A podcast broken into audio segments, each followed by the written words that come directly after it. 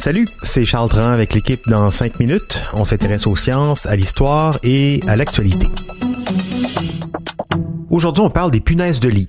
Il en a beaucoup question ces temps-ci. La folie se serait emparée de Paris qui aurait un problème de contrôle de ces petites bêtes, mais pas que Paris, Nice, Marseille aussi.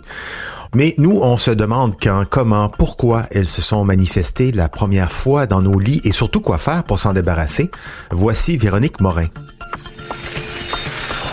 Depuis une vingtaine d'années, il y aurait une résurgence massive au niveau mondial des punaises de lit.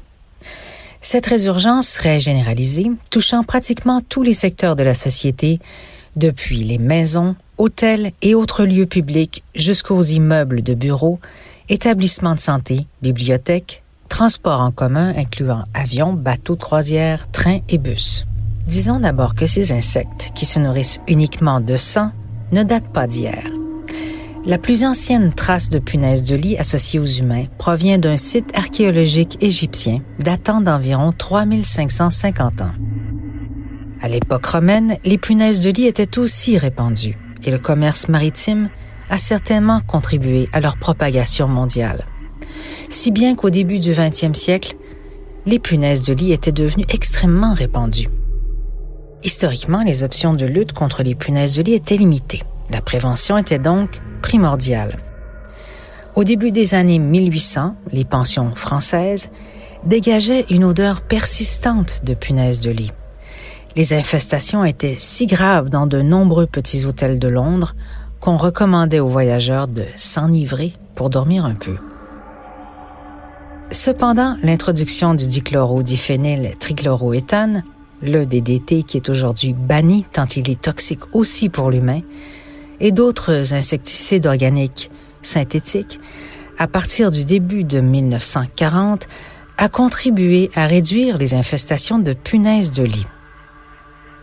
Dans les années 1960, les infestations étaient devenues rares dans les pays développés. Nous pensions que c'en était fini, capote pour la punaise de lit. Mais selon une revue annuelle en entomologie qui a été publiée en janvier 2023, en 1998, un rapport décrivant de manière anecdotique un nombre croissant d'incidents de piqûres de punaises de lit à Cambridge, au Royaume-Uni, aurait dû nous mettre la puce à l'oreille, sans faire de mauvais jeu de mots, et dans ce premier rapport, on pouvait y lire que l'inefficacité des insecticides était apparente. En 2000, autour des États-Unis de produire un rapport anecdotique sur l'augmentation de nombre de punaises de lit. Puis en Australie, augmentation de 700% au Japon, à Singapour et en Israël, avec des chiffres de plus en plus troublants. Depuis, une résurgence de punaises de lit a été signalée dans plus de 50 pays, y compris toutes les régions du globe. Il ne fait aucun doute, elles sont là et elles résistent. S'ils ne sont pas mortels pour l'homme, elles constituent néanmoins un sérieux problème de santé publique et économique. Leurs piqûres peuvent provoquer des lésions et des irritations de la peau. Leur simple présence entraînerait des répercussions sur la santé mentale des gens, une stigmatisation sociale et de graves conséquences économiques.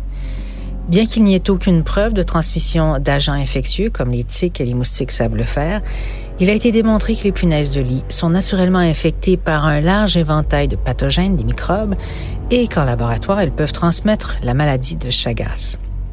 De plus, quand elles sont en gang, c'est-à-dire dans des endroits infestés, les histamines qu'elles dégagent peuvent déclencher des maladies respiratoires chez l'humain.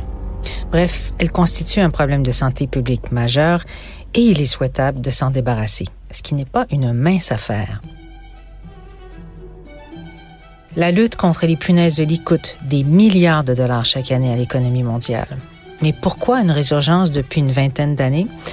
Toujours selon cette revue scientifique, il est désormais évident que l'évolution de la résistance aux insecticides a joué un rôle hyper important et que l'augmentation des voyages à travers le monde a facilité la dispersion de ces souches résistantes dans le monde entier. À cela s'ajoute une mauvaise lutte antiparasitaire avec des produits inefficaces qui inondent le marché le déclin des infestations réussi après la Seconde Guerre mondiale grâce aux insecticides a donc été de courte durée. Il est clair à la lecture de ces multiples rapports qu'il faudra développer d'autres stratégies pour repousser l'expansion de ces insectes dans nos vies. Changer nos façons de faire, miser sur la prudence et la prévention. Oui, ça veut dire vérifier tout, les coins, les raccoins, les crevasses des lits, les chaises sur lesquelles vous vous posez si vous allez en voyage, ou même lorsque vous empruntez les transports en commun, en particulier les trains et les autobus. Sachez que les punaises de lit aiment les endroits sombres et si vous avez un doute, la chaleur sèche ou humide de plus de 45 degrés pendant une heure tue les punaises de lit. Merci beaucoup Véronique Morin. C'était en cinq minutes.